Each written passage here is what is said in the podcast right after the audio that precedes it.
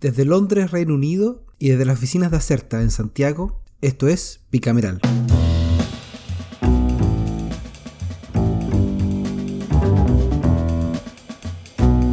Hola y bienvenidos nuevamente a Bicameral. Ya estamos en mediados de enero con olas de calor, eh, particularmente en el sur, y hartos casos de COVID entre los hechos más salientes, la, la famosa variante Omicron.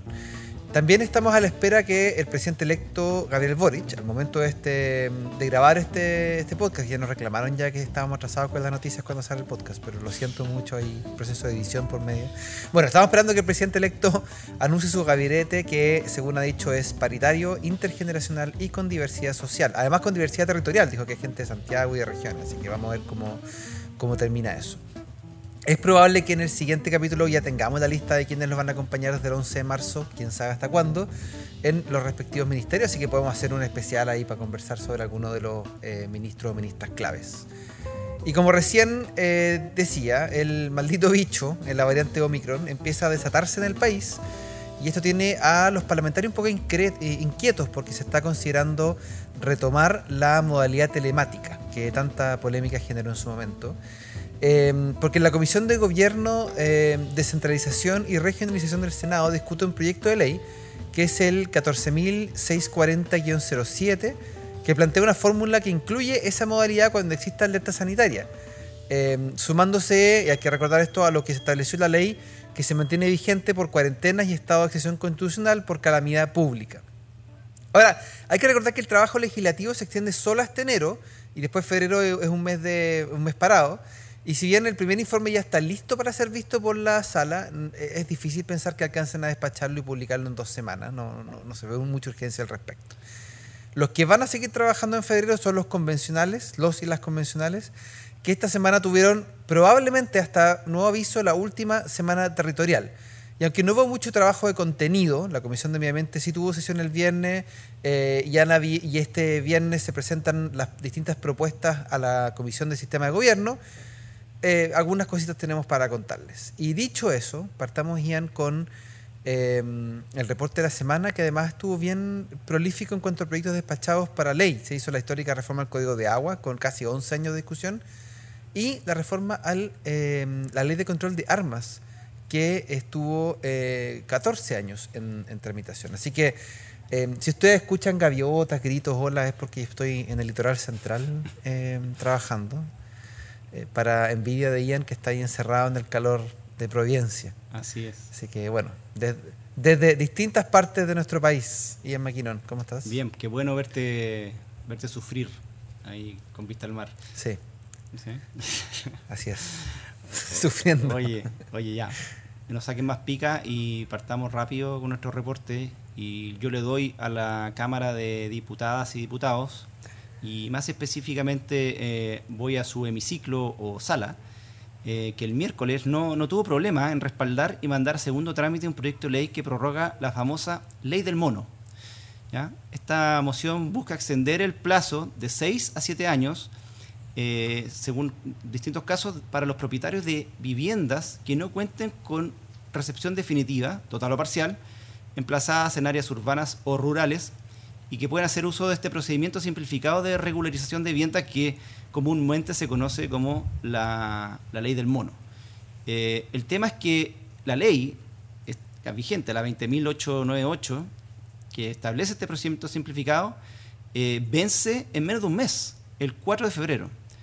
Entonces, los autores consideran que debido a la serie de situaciones como eh, estallido social, pandemia, y otros han obstaculizado la regularización de viviendas dentro del plazo legal.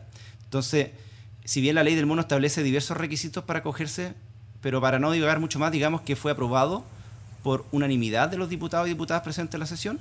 Así que veamos qué ritmo tiene el Senado.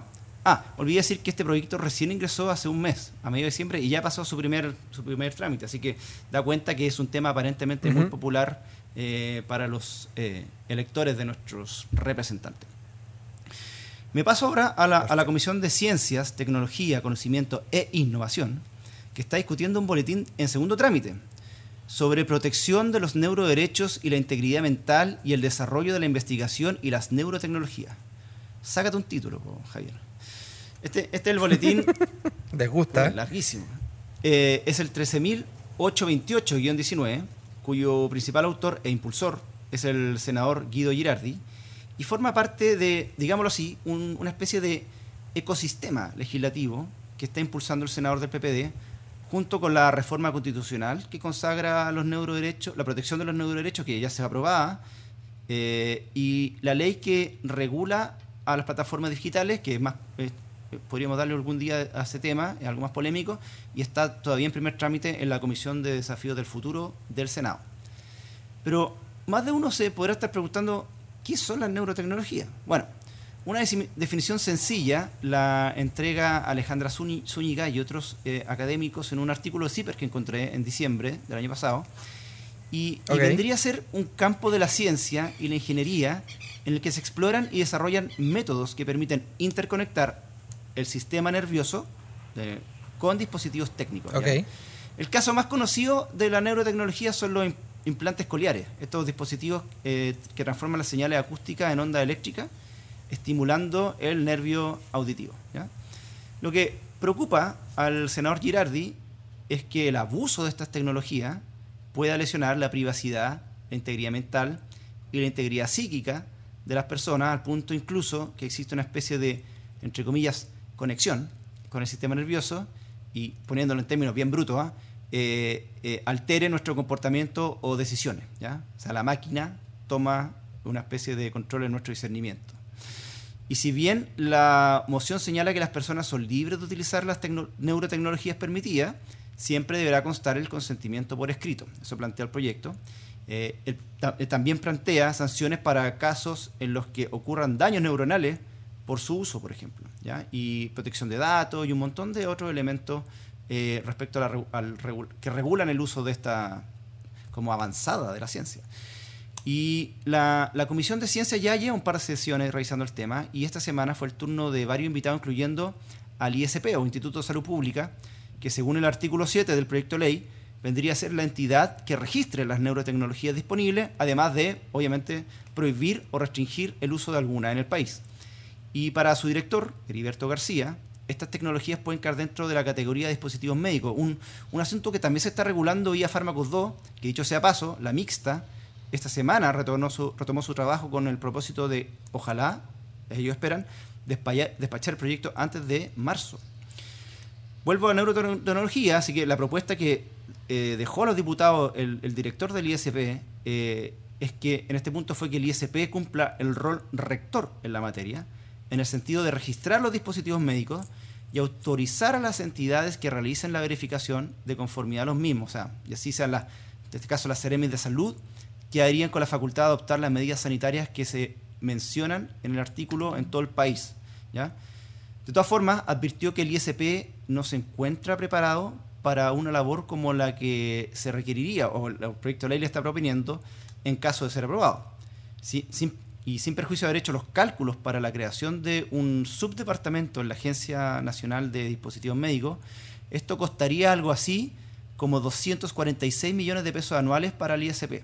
Entonces eh, es un elemento importante. Y no entra en discusión si es que es o no constitucional el proyecto al punto de implicar gasto fiscal.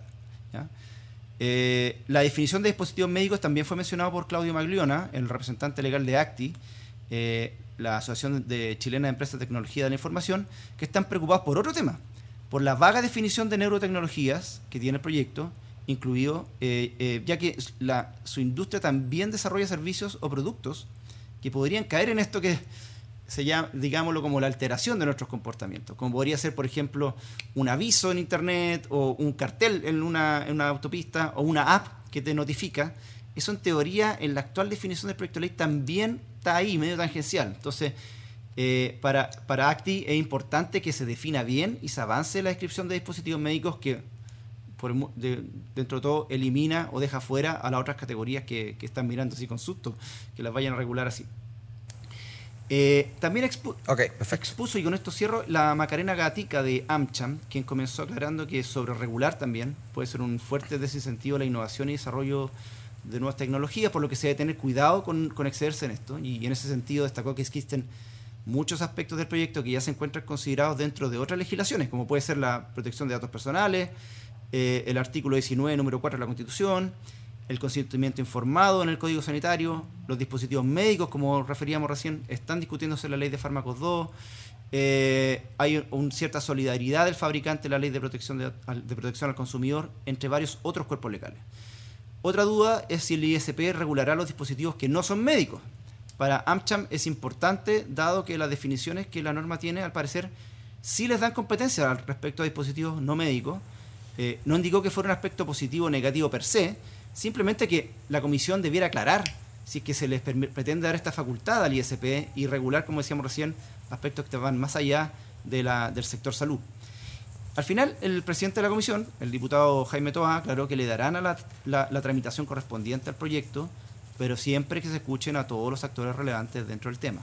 Porque al final como que no hay tanto apuro, y yo creo que esto puede frustrar un poco los, deseos del senador Girardi, que le ha puesto harto opino en, en, tramitar este, este asunto, a su vez como la reforma constitucional hace un tiempo.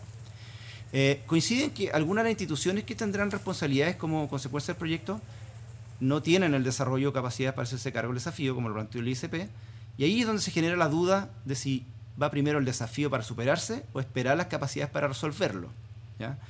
Algo así como el huevo o la gallina. Eh, así que atentos con este proyecto, que en esta materia estamos dentro de todo siendo pioneros en la regulación. No sé si esto es buena cosa de por sí, eh, que seamos los primeros en el mundo en estar regulando estas cuestiones, pero podría terminar siendo comentado eh, en otras legislaciones del mundo, eh, como ha sido, no sé, pues, etiquetado alimentos y algunas que hemos tenido cierta audacia. Y cierro rápidamente mi parte con la Comisión de Transportes y Telecomunicaciones, que el martes retomó la discusión del proyecto de ley el 11632-15 para reconocer el acceso a Internet como un servicio público de telecomunicaciones. Este es un mensaje presidencial, presidencial perdón, del año 2018 y el 2021 culminó recién su primer trámite en el Senado y apunta a regular el acceso a Internet cambiándole su cualidad eh, y fijando diversas medidas para mejorar la conectividad de la población, que es donde está nuestro aparentemente nuestro principal problema. Tenemos buen desarrollo de tecnología eh, e Internet en la región, comparativamente, pero hay significativas diferencias en las tasas de conectividad, según ingreso, ubicación geográfica o la ruralidad de la comuna, por ejemplo. Eh, el martes, en la sesión, entonces, los diputados y diputadas escucharon a la ministra Gloria Hutt, quien realizó una presentación en la que contextualiza el avance y desarrollo que ha evidenciado la cobertura de los servicios de telecomunicación en el último año, destacando el nivel de las conexiones a Internet fija en el país. Eh, una cifra como que al tercer trimestre del año pasado llega al 67% del hogar, igual es significativo, o sea, casi eh, más de dos tercios de, los hogares chilenos tienen ya acceso a Internet. Eh, también se refirió a diversas iniciativas que lleva adelante el gobierno en el despliegue de infraestructura para terminar con la brecha digital, como por ejemplo la fibra óptica nacional, la fibra óptica austral y el programa de conectividad para la educación 2030, que busca brindar Internet a establecimientos educacionales en todo el país. Y respecto al proyecto de ley, la ministra detalló las últimas indicaciones que ingresó el Ejecutivo en la Cámara para este proyecto, esperando que se puedan tramitar rápidamente. Y como cuenta con urgencia de discusión inmediata, ojo ahí, o sea, es puesto que sea un proyecto que el Ejecutivo quiera despachar antes de eh, que salgan y entre el nuevo gobierno, el próximo martes se procederá a la votación de esta indicación en la comisión para luego irse a sala. Eh, así que veamos, estemos atentos. A lo mejor es otro de los proyectos que en este frenesí legislativo de enero termina siendo despachado, a lo mejor no en enero, pero eh, de aquí a marzo. Eso por mi lado. Antes del 11. Antes del 11, claro, el 10. Ahí cambia todo. El 10 de marzo. El 10. Así es. ¿Cuánta gente veremos salir con cajas de. no sé si sí. Caja de utensilios el día. ¿eh? Yo creo que lo, sacan en. Yo, he escuchado algunos que algunos que ya están cerrando oficinas. Claro, seguro. Oye, ya. Eso, es mi parte. Te toca a ti ahora reportar lo que. Vámonos al Senado. Por favor. Doblamos al otro lado del edificio, a la otra torre. Y nos vamos al Senado. Y quiero partir con un tema que no pasó en ninguna de las comisiones ni en la sala, pero que considero que vale la pena dedicarle eh, algunos, algunos minutos, eh, que fue el encuentro formal que ocurrió el miércoles en Valparaíso entre la presidenta del Senado, Jimena Rincón, con el presidente electo, Gabriel Boric. Y el encuentro eh, o reunión de trabajo, como se presentó, tuvo dos actos. El primero, el sustantivo, que ocurrió en la mañana. Ambas autoridades abordaron las prioridades que consensuaron los, comités, los comités o bancadas de la oposición para las últimas semanas de, trabajo legislativo. Tú comentaste algunos en respecto a la Cámara. Y culmina el 10 de marzo. Y si bien la reunión fue privada, obviamente hubo comentarios después sobre los resultados. Lo primero es la pensión garantizada universal, la PGU, que hubo coincidencia de que tiene que ser aprobado, pero con el financiamiento adecuado, como ha sido la posición de la oposición, la posición de la oposición en las últimas semanas. En este sentido también adelantaron que el lunes 17, em, quizás muchos estén escuchando este capítulo este día, así que de nuevo, por favor, disculpen si es que estamos atrasados con la noticia, nosotros grabamos los viernes, el proyecto terminaría el estudio en la Comisión de, la, de Trabajo y el 18 pasaría a Hacienda junto con el proyecto de financiamiento que viene de la Cámara Baja. Pero es en ese segundo proyecto donde está toda la, está la madre del cordero y los pelos de la sopa, porque ahí, ahí, ahí, están los detalles del, del, tema. Porque es la admisibilidad de la indicación sobre los super ricos. Acordemos que eso se aprobó en la comisión y que fue generó todo un tema y, que, y que, ya hubo reserva constitucionalidad por parte del, del gobierno que impuesto es el impuesto patrimonial, a o sea, el impuesto anual a los patrimonios de residentes en Chile que supere los 5 millones de dólares en un año calendario. Eh, así que mm, aquí en el litoral central hay varios preocupados con esa, con esa ley. El otro tema por el que consultaron la salida fue por el proyecto de ley de indulto, eh, indulto a, a, los que se llaman los presos de la revuelta. Así es. Eh, que, que, hizo, que, que un tema que ha empujado el presidente Boric en la última semana, después de salir electo, seamos honestos que entre primera y segunda vuelta el tema no fue tan, eh, tan presente en la agenda. Y, el, y el, el, presidente electo emplazó a la Cámara Alta para que se llegue pronto a un acuerdo legislativo en este tema. La senadora dijo que en ese tema los dos coincidieron en que hay que resolver aquellas personas, el problema de aquellas personas que están privadas de libertad, que llevan más de dos años muchos de ellas, y eh, en prisiones preventivas en el fondo, no, no porque hayan sido condenadas y que hay que avanzar y resolver esta situación.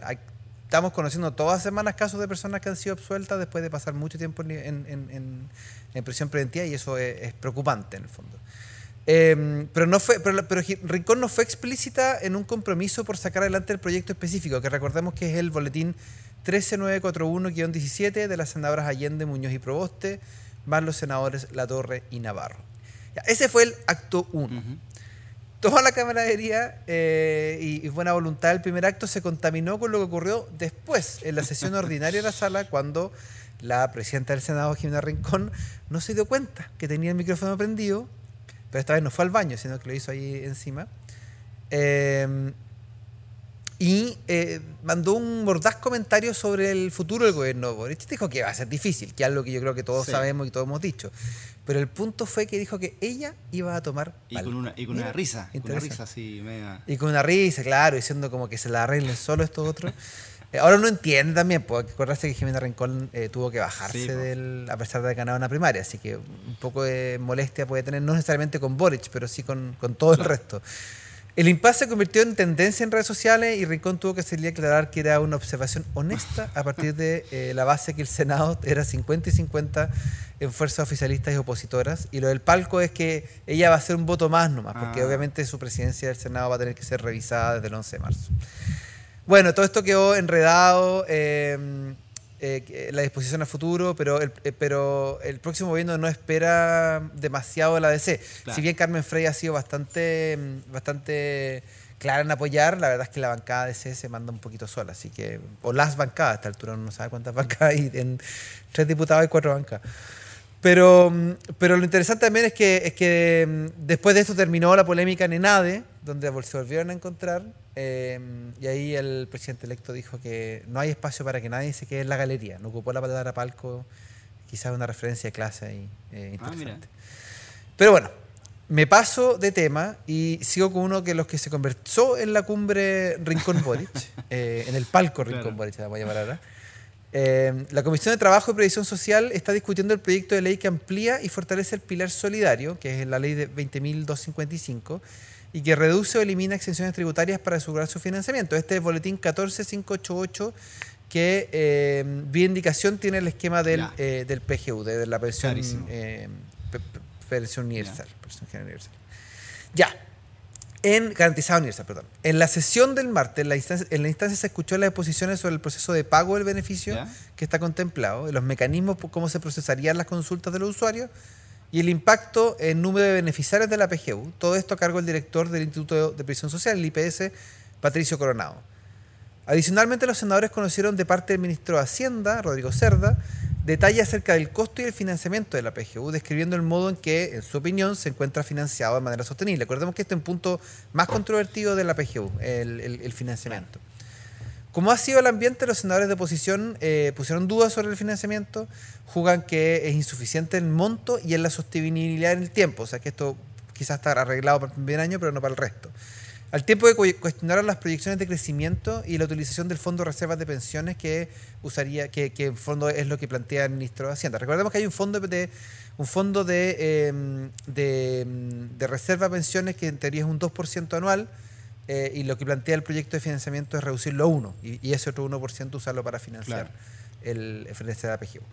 Bueno, eh, así que con eso, este, este es un ahorro fiscal que partió el 2006 con casi 605 millones de dólares y tiene, eh, como decía, la idea es apoyar el financiamiento de las obligaciones fiscales que se derivan de la garantía estatal en las pensiones básicas eh, de la vejez invalidez y eh, los aportes previsionales considerados de la reforma previsional.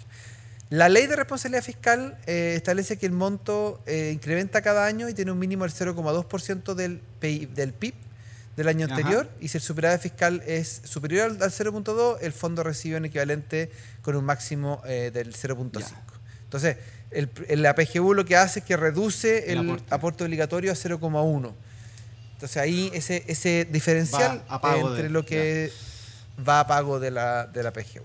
Perfecto. Eh, así que eso, eso es. Pero en el fondo es dejar de ahorrar para pagar la PGU. Eso es, ese es el, el concepto. Y con ese 0,1% no se cubre toda la PGU, sino que además se consideran las excepciones y otro tipo de mecanismos de, eh, de recaudación. Posteriormente, la comisión citó eh, a una sesión especial adicional para escuchar la presentación de Úrsula Schwarzhaupt, que es la intendente de regulación Oye, de te salió, prestadores oye, públicos y te salió el privados. apellido, pero de la primera, te felicito. Años de formación alemana. De hecho, ca- casi, casi, casi me caí la silla cuando dijiste Gloria Hatt. Mi disculpa al mundo eh, germanófilo. Al mundo germanófilo. Ya. Teutón. Ya, perdón, te interrumpí. sí, sí. Bueno, voy a decirlo o no. Úrsula Schwarzhaupt, eh, que es la intendenta de, de regulación de prestadores públicos y privados de la Superintendencia de eh, Previsión Social, que explicó que eh, por qué a alguien le puede corresponder mantener el actual aporte previsional solidario, eh, o APS, que es el beneficio que le corresponde a un jubilado en caso de no alcanzar con sus ahorros el número de la pensión máxima con aporte solidario y no cambiarse al PGU. Ya. Aquí la intendenta mostró dos casos y tras la explicación la senadora Rincón señaló que le parece un poco enredado que la ley establece que se pueda cambiar por una sola vez, pero cuando se está creando un piso que quieren garantizar, pensando en que nadie en Chile reciba menos que la PGU. Mm. Le parece que no es el criterio adecuado que la gente escoja si le conviene más ahora Sí, o después, sino como este piso se garantiza siempre, por lo que ya habría de implementar algo parecido a lo hecho con el seguro catastrófico del COVID, que se activa, se activa, perdón, cuando le conviene a la gente y no depende de que la persona elija, sino que si usted eh, empieza a ganar menos de la PGU, se activa la PGU.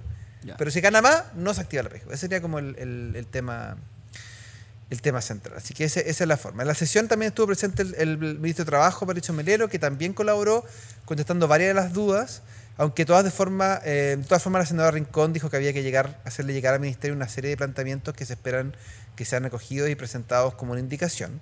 En otras palabras, este proyecto le queda al menos una semana más antes de arribar a la sala, eh, sin hablar de otro boletín específico de financiamiento, así que algo me dice que esto no va a salir en Mm. enero, y si ya no sale en enero, no me extrañaría que esto quedaría en la carpeta del próximo gobierno, que en el fondo era la, la petición inicial, pero se entrampó más de lo que de lo que quizás al gobierno le hubiera gustado en su momento. Veamos ahí, ah. es una, un buen gallito político. Sí, veamos cómo un va. gallito político. eh. Es un buen gallito Sí. político. Y, y la- y las relaciones no están tan Mm. buenas después del, de la- del litio, así que hay que Es ver ahí cómo, cómo se mueve. Eh, a pesar de que el, el- el ministro Llobet sí eh, aceptó varias de las peticiones que le había hecho el equipo, el equipo del presidente electo respecto a la licitación, en términos de la cantidad de cuotas, etcétera. Pero es otro tema que no vamos a conversar hoy día. Bueno, cierro mi reporte yendo a la sala un minuto para contar que en su sesión ordinaria del martes, entre varios proyectos, tuvo en tabla la votación en general del proyecto de ley que crea el Ministerio de Seguridad Pública, Ah, que es el mensaje 1461407, que fue ingresado en septiembre del año pasado y desde sus inicios cuenta con urgencia suma. Este proyecto, como dice el nombre, tiene el objetivo de crear este Ministerio de Seguridad Pública como una Secretaría de Estado encargada directamente de, eh, de colaborar con el presidente de la República en asuntos relativos a seguridad multidimensional, resguardo de seguridad pública y todo con el fin de permitir a la sociedad, esto abro comillas, a los grupos intermedios y a las personas alcanzar la condición en que se encuentran eh, lo suficientemente resguardadas de peligros, riesgos, amenazas e interferencias externas e internas, antrópicas y Wow. naturales. Maravillosa reacción. ¿Qué funciones va a tener este ministerio? Eh, todas estas funciones que nosotros hablamos están hoy día en la Subsecretaría de Prevención del Delito y la Subsecretaría de Seguridad, que es parte del Ministerio del Interior. Entre las más importantes destaco que eh, sería donde se diseñan y evalúan las políticas de planes de seguridad pública, prevención del delito, persecución del crimen organizado, temas de ciberdelito, control fronterizo, reinserción social, entre otros. Que eso, reinserción social va de la mano con justicia también, porque ellos controlan Sí. gendarmería. La atribución más a la vista, eh, como es de esperar, es supervigilar y controlar la acción de las fuerzas de orden y seguridad pública en la mantención del orden público y protección de infraestructura, infraestructura crítica. Pero también ejerce labores de coordinación con las autoridades regionales y locales en esta materia. O sea, estará a cargo también de carabineros e investigaciones eh, como, como figura civil, como, como el, el punto de, de dependencia de, de- de estas fuerzas. En el diseño también se contempla la creación de consejos de seguridad pública que vendrían a ser como unas instancias consultivas para asesorar al titular de la cartera en la elaboración de una estrategia nacional de seguridad pública. El consejo tendría representantes de múltiples ministerios, de las policías, de gendarmería, aunque también eh, presidentes de asociaciones de municipalidades que se defina eh, pertinente invitar. Y cada región tendría además su propio consejo. Eh, finalmente se contempla, así vamos, le tenemos que le damos pega a los Cerebi también. pues. se contempla una subsecretaría de seguridad pública y una subsecretaría de prevención del delito y secretarías regionales ministeriales que estarían a cargo de estos consejos, Mira. etcétera. Pero una, en el fondo sería separar la función de seguridad pública de la función de coordinación política Ministerio Interior, Subter claro. y otros temas. Claro. ¿Qué es lo que hay hoy día? Hoy día el, el ministro o ministra de, de Interior, eh, no hemos tenido ministras de Interior, creo. No. Eh, ¿Será no, esta la primera vez? Hacienda. Hasta, hay harta apuesta al No diga- respecto. Está pagando poco esa apuesta. no digamos nada así, pero. No, pero paga poco esa apuesta. Así que veamos cómo. Ya, paso a lo ocurrido en la sesión, que es bien interesante pensando que la iniciativa no tiene por dónde salir antes del 11 de marzo. El martes fue aprobada unánimemente la votación en general, pero no es sorpresa porque el tema fue parte de la discusión de una comisión bicameral prelegislativa que hubo el año pasado para tratar temas relacionados a esta materia. Así que hay cierto grado Claro, de hay agua en la consenso piscina, claro. en que en que hay que hacer un ministerio separado del Ministerio del Interior. Así que es probable que ocurra. La pregunta es cuándo. La- ahora, como esto en la agenda pública está súper cargada eh, al tema de seguridad, eh, quizás sea una forma de dar apoyo a un tema saliente para todos. De hecho, si, si leyeron la primera entrevista de Gabriel Boric como presidente electo, él dice que el COVID y la seguridad ciudadana y el combate a la delincuencia son los asuntos prioritarios que va a tener el nuevo gobierno. Eh, y es interesante porque puso dos prioridades que no, es- no son resorte del Ejecutivo, o sea, son cosas que ocurrieron. Así que eso es interesante. Buen punto, sí. Bueno, y con esta votación unánime, el proyecto de ley vuelve a la comisión para segundo informe y se fija plazo para presentar indicaciones hasta el 17 de marzo próximo. Ya. Así que dejo ahí mi reporte para ir sin pausa, pero sin prisa, a nuestra sección favorita, el proyecto de la semana.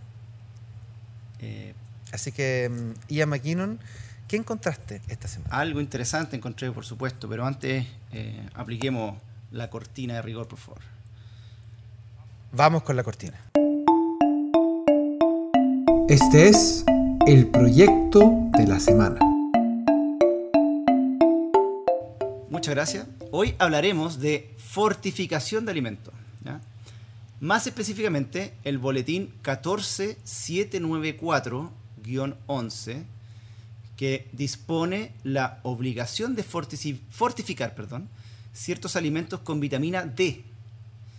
Esta es la- una moción de los senadores Carlos Bianchi, Francisco Chaguán, Guido Girardi, Raúl Indanaz Quinteros y Jimena Órdenes, eh, muchos de la Comisión de Salud, que busca que los productores de leche y sus derivados de origen lácteo, como también los de harina de trigo, cereales y aceites vegetales, sean fortificados o adicionados en las cantidades definidas por la autoridad competente las vitaminas y minerales requeridas para la mayoría de las funciones celulares humanas, especialmente de esta vitamina D. Y parece que la falta de esta vitamina entre los chilenos es algo preocupante. Eh, los autores traen a colación la encuesta nacional de salud del año 2016-2017, cuyos resultados permiten inferir que la población con niveles óptimos de vitamina D en Chile alcanzó solo algo así como el 13% de los grupos analizados. Eh, en el caso de las mujeres en edad fértil, que es menor de 50 años, el estudio revela que el 16% posee un déficit severo de vitamina D, mientras en la población de adultos mayores los casos severos son más frecuentes, alcanzando al 21,5% de las personas examinadas. La, falta de vitamina D eh, puede acelerar la aparición de patologías como enfermedades cardiovasculares, enfermedades neurológicas, como demencia y Alzheimer, raquitismo en niños, osteoporosis en personas adultas, entre otras eh, enfermedades. Y tú, bueno, como buen londinense, sabes que es una de las fuentes de que una de las fuentes de generación de la vitamina D es la exposición solar. Y, y, en Chile se asocia a un alto, o sea, la falta de vitamina D se asocia a un alto número de horas en actividades sedentarias bajo techo, además del exceso de abrigo, quizás nubosidad, contaminación del aire, uso diario de bloqueador solar, y aquí una parte de nuestra población vive, bueno, en latitudes eh, algo extremas donde la radiación es más baja. Eh, así que aparentemente la vitamina D se está estudiando también como potencial método para la prevención de contagio del COVID. Eso yo no lo había escuchado, pero lo, lo, lo plantea el proyecto ley en su aspecto de considerando. Y junto con decir que pasó a la Comisión de Salud, agrego que el dato que hay otro proyecto de ley bien parecido en la Cámara de Diputados que ingresó en julio del año pasado, en el boletín 14460-11, que no se ha visto, pero apunta específicamente a las leches y más productos de origen lácteo y que van a tener que contener y fija un mínimo, que el proyecto de la semana no lo trae, este ya lo plantea, es un mínimo de 3 eh, miligramos eh, por taza. Eh, esa es la fórmula. Si, estoy equivocado, me, corrigen después. Es MCG eh, por taza. Esa es la cantidad de, que debería contener la vitamina D en, estos productos. Y además agrega que los alimentos que sean fortificados conforme a esta ley deberían indicar en su etiqueta el hecho de ser un producto fortificado. ¿ya? O sea, interesante el, proyecto. Vamos a ver si es que alcanza a tener algún tipo de movimiento. Yo no sé cómo es la tecnología y me imagino que no debe ser complejo, aunque me, imagino que los productores van a querer decir qué opinan sobre fortificar o adicionar sus productos, muchos naturales, así se venden, eh, con esta, esta vitamina. Así que veamos si es que en el futuro tiene discusión este, esta moción. Dejemos, Javier, ¿te parece las artes nutricionales? Y vamos raudo a las novedades constitucionales. ¿Qué se puede contar de la, vamos a la... Vigésimo, vigésimo octava semana ya, Javier, ¿eh? de la Convención Constitucional? A ver, ya, como dijimos al, inicio del capítulo, eh, los 154 convencionales tuvieron su última semana territorial, eh, porque dijeron que iban a suspender la siguiente y van a priorizar la discusión de contenido que comienza en una semana. Ya, ya se prendieron algunas alertas, por ejemplo, en la mm, Comisión de Derechos Fundamentales, que pareciera que, no hay mucho espacio para terminar a tiempo, así que ya hay algunas alertas dando vuelta. Pero a pesar de que no hubo sesión, igual rescato algunas cosas que andaban en el aire. Primero la discusión sobre el régimen político, porque ahí, eh, a, a, mi pesar, parece que no hay agua en la piscina para un sistema parlamentario. Em, aunque existe consenso en la necesidad de generar condiciones para que el presidente, que sea elegido en forma directa como se hace ahora, pueda contar con mayorías parlamentarias, eh, pero no necesariamente mayorías parlamentarias en un sistema mayoritario, sino coaliciones. Así que hay varias ideas. Se propone la idea de un vicepresidente, em, en el caso de, de, la derecha estaría planteando eso, eh, un jefe de gabinete también se habla, un ministro, un premier etcétera. Así que, y he tenido bastantes nombres, presidencialismo de coalición, de colaboración, de cooperación, de atenuado, moderado. Em, mira, yo gato pardismo igual, porque como hay muchas de estas propuestas que van tratando de cambiar algo, pero en realidad no cambian nada, para ser honesto. Bueno, la cosa es que eh, las, propuestas en detalle van a ser conocidas el viernes, mientras estamos grabando, hoy día es el último día para que se presenten eh, las propuestas en la comisión, así que ya el fin de semana vamos a tener tiempo para poder revisarlas con más Em, con más calma.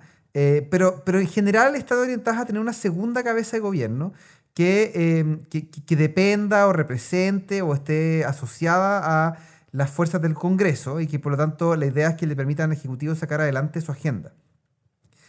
Lo complejo es que prácticamente todos los colectivos presentaron propuestas distintas. Está, eh, y, y, ahí hay que entrar a la negociación. Y la negociación no necesariamente va por el mismo carril. Por ejemplo, la negociación del sistema electoral puede traer algunas alianzas que son distintas claro. a la negociación sobre la forma de Congreso.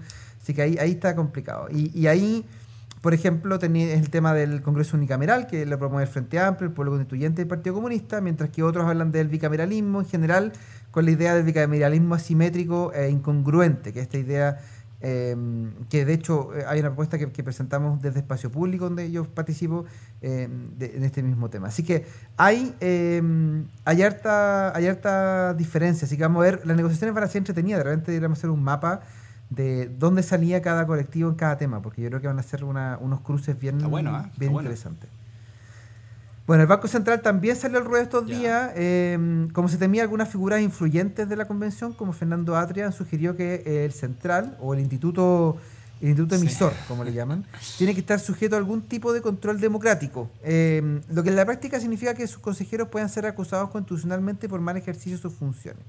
Hoy día eh, hay pocos funcionarios o miembros del, del, aparato estatal que tienen mayor autonomía que el Banco Central, sí. para ser honesto, o menor control, si lo decimos. El problema evidente es que eh, las decisiones que se toman por el Consejo del Banco Central con criterios técnicos en materia, de política monetaria serían escrutados por los congresistas con criterios previamente políticos, eh, como ha quedado mostrado en el último tiempo. Y para muchos, la autonomía del Banco Central en este tema es, es, es central, es crucial.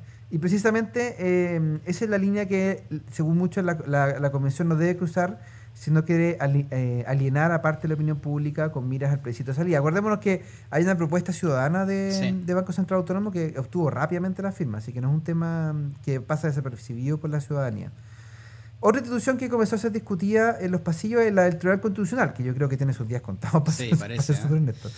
Eh, a nivel de expertos surgieron algunas dudas de eh, la propuesta del bloque mayoritario de la convención, que nuevamente lidera Fernando Atria, eh, que habla de una nueva institucionalidad del control eh, del control de constitucionalidad, que es este, este control colegiado. Y la idea es que el, el, el TC deje de existir, pero eh, sortear jueces de la Corte Suprema para que vean estos asuntos. Y esto genera suspicacias porque no cumpliría el objetivo de uniformar la jurisprudencia. Por ejemplo, si se sortea una terna eh, una vez y después otra terna claro. y, y, y, y, toman decisiones contrapuestas, hay un tema respecto al, al uniformar la jurisprudencia.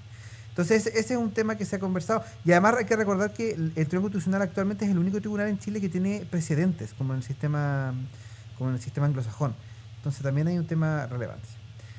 Cierro el tema de la, de la convención o el reporte de la convención con la vicepresidencia de la Uy, sí, eh, que ha sido todo un tema porque costó, eh, más lo que hincharon de que no se ponían de acuerdo para la presidencia, eh, y se tomaron como 20 días para pa definir la vicepresidencia. Bueno, la cosa es que eh, este es el reemplazo de Rodrigo Álvarez, que era, que era de la UDI, entonces le, le, le correspondía según, eh, según la idea al, al bloque RN Bópoli, y no lograron ponerse de acuerdo, así que en vez de, dividir, de hacer seis meses, va a dividirse en tres meses cada uno. Ahora, el, las personas que proponieron fueron Raúl Series de RN y Elan Larraín Mate de, eh, de Bópoli, uh -huh. pero saltaron varios diciendo que eso iría en contra de la conformación paritaria de las listas. Así que no sé en qué va a quedar este. Sí, yo, este yo, yo escuché la respuesta a eso y aparentemente se habrían uh -huh. eh, como eh, informado con la Secretaría Técnica de la convención y según lo que yeah. dicen, estaría todo en orden, eh, tanto la postulación como el hecho de renunciar, porque se compartirían uh -huh. seis, o sea, tres meses y tres meses, y, y, basta con que uno renuncie para que suma el otro. Ese sería, no, no, habría problema, pero bueno, veamos. Bueno, hay que hacer. Y con eso terminamos el, el, capítulo de hoy, desde distintas partes del... Sí, una, del, una más idílicas que otras, una más idílicas que otras, digamos. Una más. Así que te, te deseo mucho, bueno. mucho, éxito en la playa ahí con las patitas al agua. Apro aprovecha. No, y a ver si grabamos en vivo. Tengo que hacer un live. A ver la otra semana. A ver si hacemos un live. Ya, me buscamos una, una locación interesante. Eso. Ya, Javier. Ya, que te chao, chao. chao. Recuerden que Bicameral es un podcast de Acerta. La producción y conducción estuvo a cargo de Javier Sajuria y de quien les habla, Ian McKinnon. Y nuestro tema musical se llama Giacomo, de Mural Band, gentileza de Rodrigo Recabarren. Acerta es una consultora en comunicación estratégica y asuntos públicos. Para más información sobre sus servicios, visita www.acerta.cl.